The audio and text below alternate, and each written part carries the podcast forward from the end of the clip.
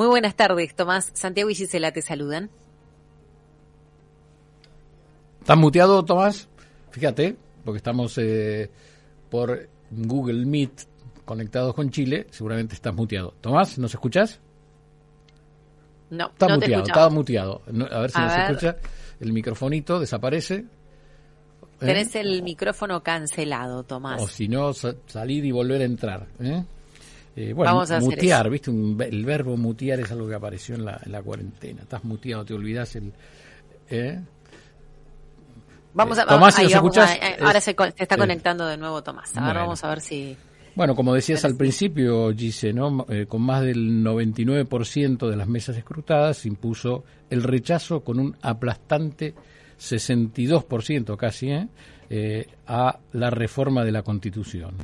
Así que la opción de aceptar la nueva Carta Magna, respaldada por el presidente Gabriel Boric, fue apoyado por solo el 38 de los electores. Tomás, ¿ahora nos escuchás? Ahora- Ahora parece que sí. Bueno, ¿pudiste escuchar el, antes el- el- Absol- absolutamente, lo escuché. Bueno, nos vas a ayudar. ¿eh? ¿Cómo están? ¿Cómo están ahí? En, en- ¿Estás en Santiago?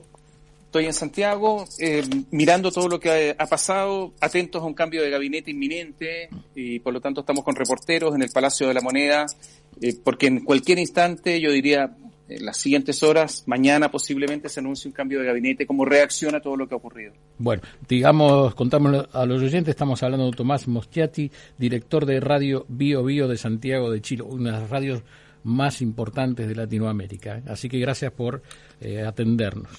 Bueno, esta es la reacción del presidente, esto, esto es nuevo para nosotros. Habría un cambio de gabinete. Tiene que haber un cambio de gabinete, la derrota es gigantesca, la que ocurrió ayer, eh, no solamente por el texto constitucional que se estaba sometiendo al plebiscito, sino también para el presidente que se había transformado en el líder de la campaña del apruebo. Por lo tanto, aquí hay una derrota no solamente de los convencionales que redactaron este texto, sino que una derrota personal del presidente que lleva solamente seis meses en el poder. ¿Esto lo desgasta mucho más? Absolutamente. El presidente Boric no es un presidente fuerte. En primera, el primer turno eh, alcanzó solamente el 25% de los votos aproximadamente y por lo tanto eh, yo diría que mm, fue un presidente, yo creo que un presidente muy débil, eh, es un presidente que no tiene mayoría en el Congreso, es un presidente que por primera vez en Chile el retorno de la democracia gobierna con dos coaliciones distintas que tiene que poner de acuerdo. Y lo de ayer es un masazo gigantesco. A ver, eh, les puedo dar un par de cifras que seguramente les pueden hacer eh, algún sentido. Sí, por favor. Votaron por el rechazo más personas que todas las personas que votaron por los candidatos presidenciales en primera vuelta. Mm. Todos sumados. O sea, lo del rechazo fue enorme. Nunca había votado tanta gente en una elección en la historia de Chile. Y, el rechazo además se produjo en todas las comunas del país, salvo seis, todas. Y en sectores muy pobres, en sectores muy modestos que le dieron el apoyo a Boric, hoy día votaron masivamente por el rechazo. La derrota es gigantesca. ¿A, a qué lo atribuís? ¿Inexperiencia, soberbia del presidente? Y por otro lado te quiero preguntar, a ver, ¿qué significaba la reforma de la Constitución, ¿no? Para, para Chile. ¿Y por qué crees que la gente fue totalmente a votarle en contra al presidente? Son, son varias preguntas. Mire, lo primero es que es un presidente débil y por lo tanto tampoco es un presidente que haya llegado con tantos votos a favor. Lo segundo es que tuvimos una convención que desde el punto de vista mm, de la imagen pública, en algunos casos se pareció a una comedia. Y las comedias duran, si uno va al cine, una hora y media, pero no 12 meses. Fueron 12 meses de permanentes polémicas. Cuando se inauguró la convención, hubo abucheos a la canción nacional, abucheos a la bandera nacional. Esto fue tremendo lo que ocurrió. Y esto se prolongó durante muchísimos meses. Y lo segundo es que el texto fue un texto eh, que originó un rechazo transversal en algunas materias. Por ejemplo, la plurinacionalidad. Por ejemplo, que los eh, pueblos indígenas pudieran autoadministrarse con autogobierno en territorios indeterminados que se iban a determinar y no se sabía la extensión, que tuvieran sistemas de justicia paralelos, que no se supiera si los chilenos los no indígenas iban a tener que someterse a esos tribunales con eh, jueces indígenas. En fin, yo creo que hubo una enorme cantidad de materias, de, aspectos del texto constitucional que empezaron a originar un, un rechazo masivo. También el aborto libre, prácticamente libre, que en algún momento se estableció en la Constitución y que las encuestas decían que contaba con el rechazo del 50%. Entonces son muchos, muchos los factores que hicieron que hubiese una mayoría enorme ayer en contra del texto y también en contra del gobierno. La reacción del presidente, en principio, ¿te pareció ¿Qué te pareció? Yo lo vi, bueno, soy argentino, no, no pude. la verdad que estuvo sobrio y aceptó la derrota.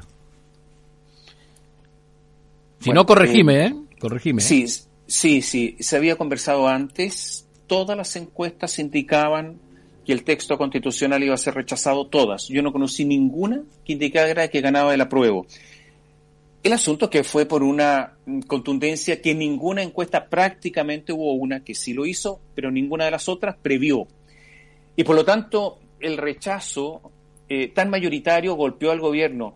Ayer hubo una imagen de los principales líderes oficialistas caminando uno tras otro en la noche de Santiago con luz mortecina, tanto así que las imágenes de televisión parecían en blanco y negro, o sea, uno tras otro, con, sin hacer declaraciones, con el rostro hacia abajo, de dirigentes muy, muy conocidos, que era una imagen como una procesión de un funeral.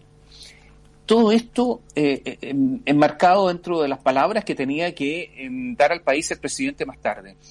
Yo creo que fue sobrio, creo que no tenía otra alternativa, se sintió solo y abandonado, necesita irse al centro político, necesita convencer al Partido Comunista, que es un partido muy importante del oficialismo, que tienen que irse al centro, que el proyecto original sufrió un traspié enorme. El proyecto original era cambiar las reglas, establecer una nueva dirigencia, abandonar el neoliberalismo y reformular o refundar prácticamente el país. Todo eso es lo que ha quedado en, eh, en cuestión en el día de ayer y por lo tanto el presidente no tenía otra alternativa que un discurso de unidad nacional que se había conversado previamente con líderes opositores, los que además le impusieron condiciones y las condiciones fueron aquí no hay reivindicación de nada, hay que aceptar la derrota, tenemos que conversar y usted tiene que modificar su gabinete e irse al centro político. Esas fueron las condiciones y esas condiciones las empezó a cumplir ayer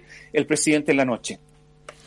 Tomás Moschiati, director de Radio Bio Bio de Santiago, muchísimas gracias por expresarnos la situación de allí luego de la votación. ¿eh? Y lo seguiremos, lo seguiremos porque me imagino que esto, el cambio de gabinete que nos estás anunciando y, y bueno, y va a tener que tener seguramente un cambio de rumbo el gobierno de Boric.